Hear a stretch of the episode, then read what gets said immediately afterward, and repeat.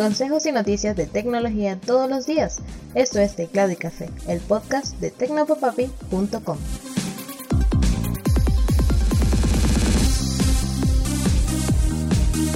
Hola, un saludote, soy Alexis López Abreu y esto es Teclado y Café. Espero que estés teniendo un excelente día. Hoy vamos a empezar hablando de un café criptoeducativo, si se puede decir.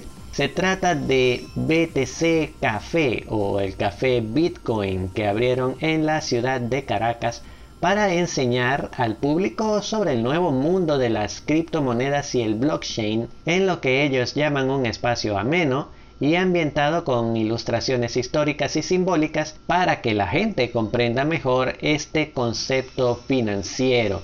Allí también se podrá, por supuesto, tomar café, consumir algún postre e incluso comprar souvenirs, franelas y estas cosas con temática de las criptodivisas de este mundo críptico del blockchain.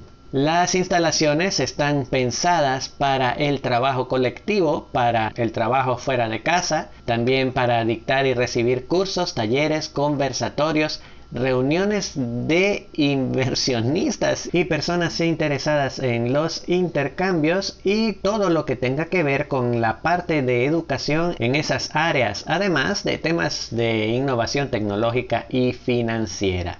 Actualmente BTC Café cuenta con conversatorios los días martes y jueves dedicados a emprendedores, los criptoalmuerzos destinados a dar una formación general en materia de criptomonedas y el diplomado de trading e inversiones y economía digital que se basa en la educación en temas de intercambio, inversión y comercio con esta moneda.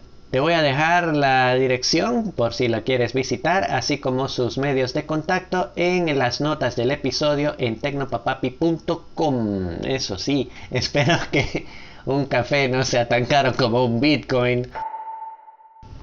Y cambiamos de tema, vamos a dar una vuelta por el mundo y nos paramos en el Reino Unido. Y es que un jugador, un usuario del juego War Thunder, desarrollado por Gaijin Entertainment y en el que puedes ir a la guerra, entre comillas, con distintos vehículos inspirados en modelos reales, estaba muy enojado porque el tanque Challenger 2 utilizado por el ejército británico desde 1994 no era tan preciso y tenía muchas diferencias con respecto al modelo real. Por esta razón, este usuario, denominado Tidworth, se fue a los foros del juego de War Thunder, puso la queja y dijo que él era conocedor, un comandante de tanques e instructor de artillería y venía a decir por qué el Challenger 2 del juego no era preciso y qué podían hacer para arreglarlo. ¿Cómo lo hizo Tidworth? Pues filtrando documentos clasificados del ejército del Reino Unido sobre el funcionamiento del tanque. Este usuario filtró parte de los instructivos de manejo del tanque y algunas esquemáticas del desarrollo del mismo que aparentemente no estaban clasificados, aunque sí decía restringido solo para su uso en Reino Unido. Resulta que más adelante Gaijin Entertainment informó que sí recibió un llamado de atención del ejército del Reino Unido recordándoles que la posesión de material clasificado era ilegal no importa cuál haya sido su obtención y que las penas por tener este tipo de material y distribuirlo podrían subir a los 14 años de prisión. Por supuesto, Gaijin Entertainment removió todo el material del foro y fue y le dijo a Tidworth Tidworth, ya sabemos que eres un tipo muy pro, pero esto es un juego, se basa en material disponible públicamente y no estamos interesados en la precisión si para eso nos arriesgamos a que el ejército del Reino Unido nos meta presos. Así que por favor, no vuelvas a subir material clasificado del ejército a los foros de nuestro juego. Y hablamos de otra noticia igual de sorprendente, aunque por otra cosa, y es que científicos canadienses quedaron sorprendidos al encontrar una cámara submarina que se había perdido en 2018 en Nueva Escocia, en el país de Canadá. La cámara iba atada a la espalda de una foca joven, pero se soltó y cayó al fondo del océano. Lo asombroso no es que la hayan encontrado, sino que todavía funcionaba y llevaba dentro 19 horas de video de la actividad de la foca y probablemente de su vida en el fondo del mar. Entre el material que han podido ver se encuentra el de una foca gris macho persiguiendo a varias hembras, pero aún queda un montón de video por revisar. Fue recuperada, curiosamente, por un barco que pescaba almejas y que al parecer capturó desde el fondo del mar, por pura casualidad, la cámara en sus redes.